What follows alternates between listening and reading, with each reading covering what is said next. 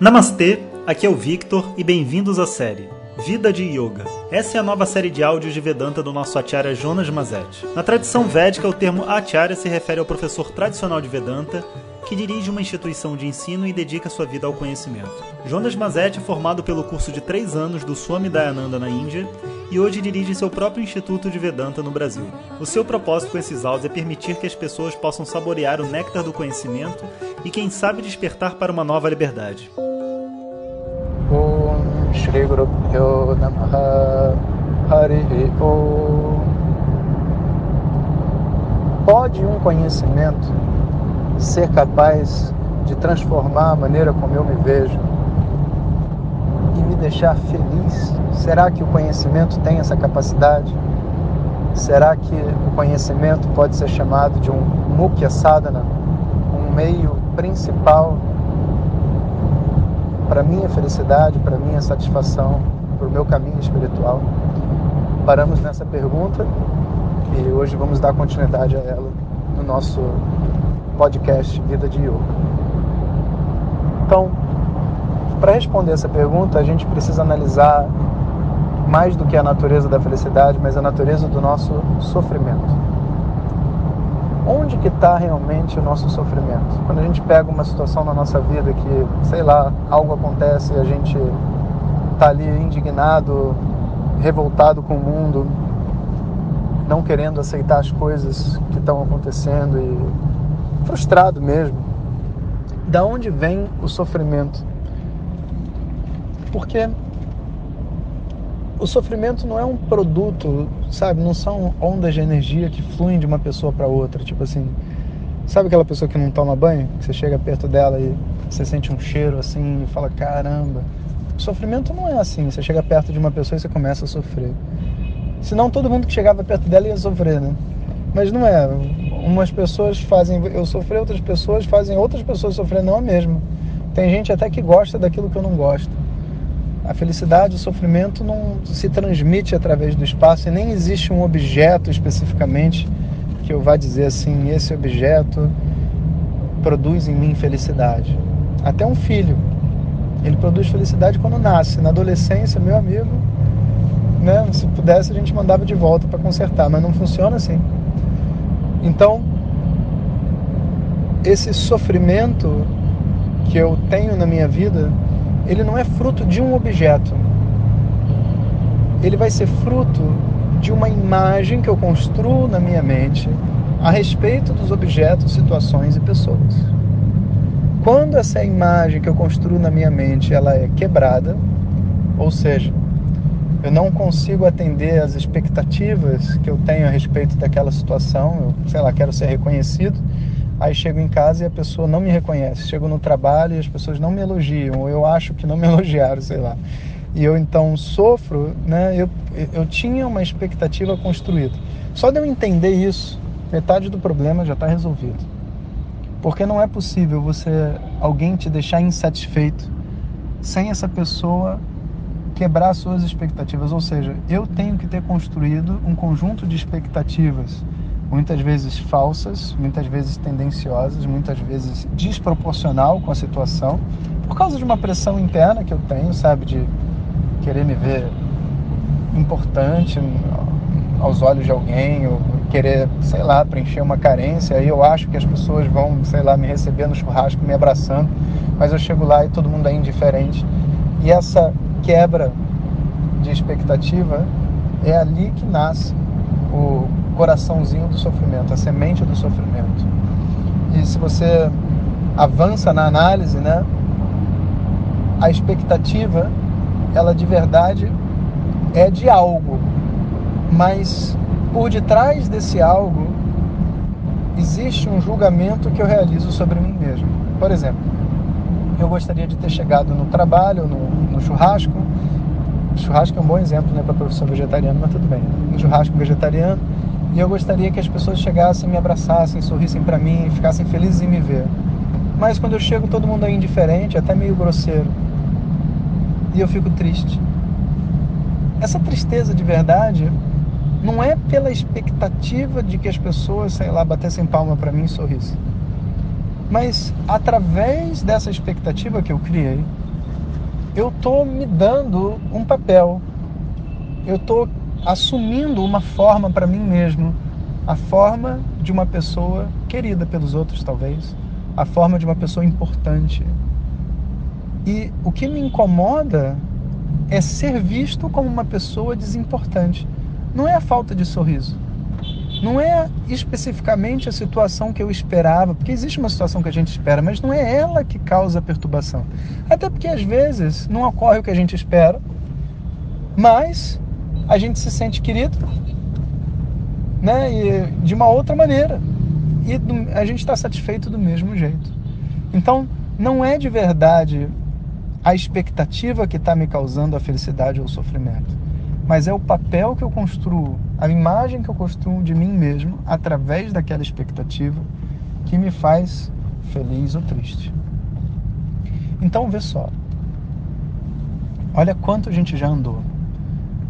Quando a situação ocorre na minha vida, não existe nada entre eu e a situação, eu e a pessoa que produz a felicidade ou sofrimento. Existe uma expectativa sobre um comportamento. Mas na verdade, o que me causa sofrimento não é a expectativa do comportamento, é o auto-julgamento que eu faço através do comportamento das outras pessoas. Como elas me consideram. Né? E a mãe vai falar: "Você não gosta de mim". O que dói é ela achar que ela não é gostada, não é, ela não recebeu o presente, sabe? Presente de verdade não, não vai fazer uma pessoa ser feliz. Agora, se ela se sentir gostada pelo filho que chegou atrasado sem presente, ela está satisfeita. Então, essa autoimagem, nela existe a chave. E aí vem uma análise muito interessante que os Vedas nos ajudam, que é assim. Toda vez que o mundo externo através das suas situações, opiniões, inputs, né, informação que vem desse mundo externo, é capaz de mudar a opinião que eu tenho sobre alguma coisa, significa que eu não possuo conhecimento sobre essa coisa.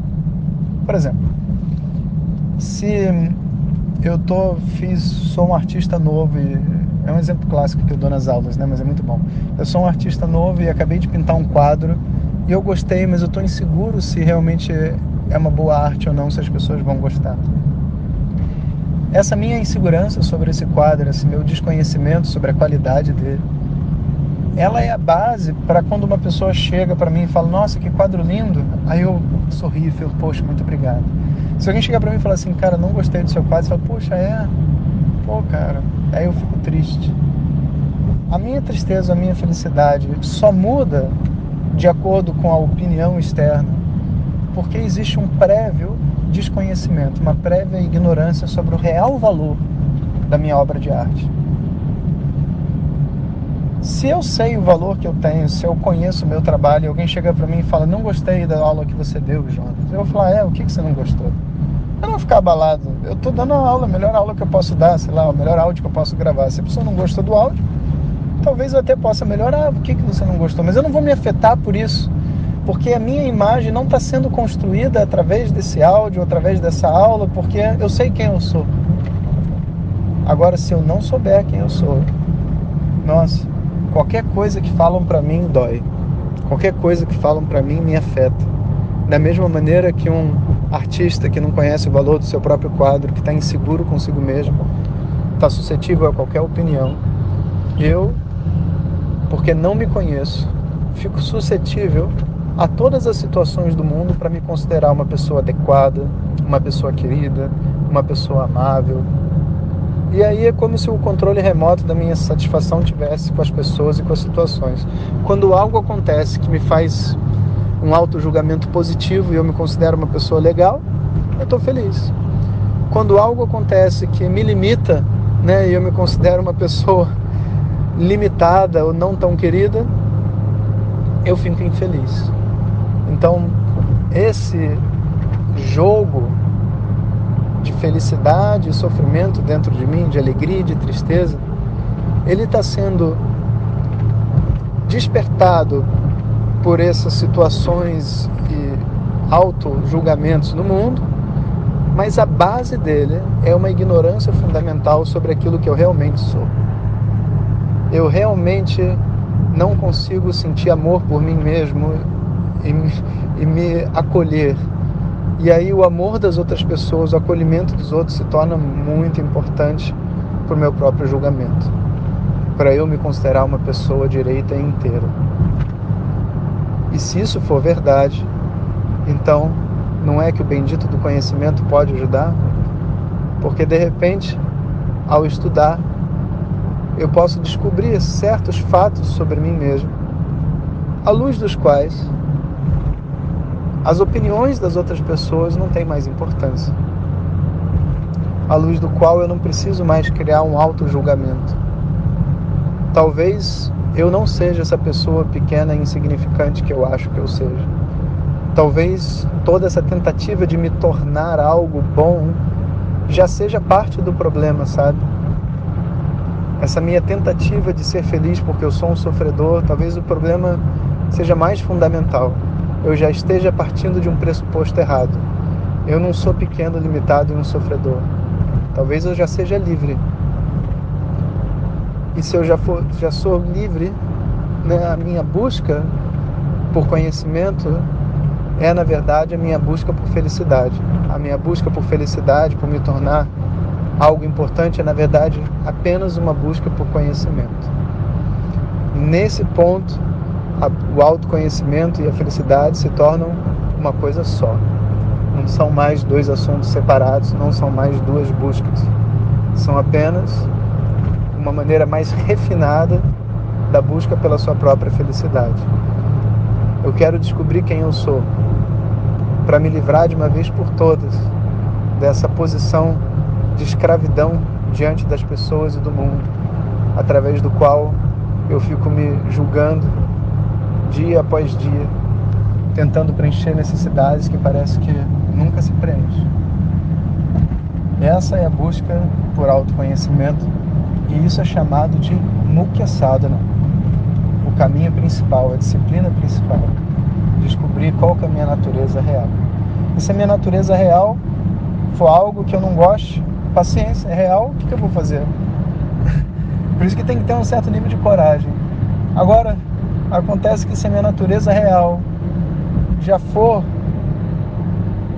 aquilo que eu estou buscando, ou seja, talvez eu já seja essa liberdade que eu estou buscando, então nesse caso, esse conhecimento vai se tornar aquilo que há de mais libertador no mundo, né? que é o entendimento da abundância que existe em mim. Então, esse é o propósito do estudo de Vedanta. E esse propósito faz com que todas as avantara sadhanas, todas as disciplinas secundárias, das asanas, a meditação, o pranayama e tudo mais que existe, tudo ganha propósito. Se, essa, se todas essas disciplinas estão ali para me ajudar a encontrar essa pessoa livre que eu já sou. Se minha busca for por me tornar alguém aceitável, vou dizer, essa busca é eterna e sem fim. Não tem respiração que você possa fazer e, obviamente, conhecimento que vai te transformar em alguma coisa. O conhecimento só revela aquilo que já existe dentro de você. Talvez essa felicidade não esteja tão distante assim. Talvez a distância seja só a distância da ignorância. Sabe? Só o fato de você não reconhecer aquilo que você é seja o problema real que te leva a uma vida de sofrimento. Então, vamos manter essa porta aberta e caminhar por ela. Esse é o propósito do estudo de Vedanta. Hariom. Compartilhe com seus melhores amigos. E se você quiser receber nossas mensagens diretamente no seu WhatsApp, clique agora no link que vem junto com o título. Para outras informações, www.vedanta.com.br. Om Tat Sat.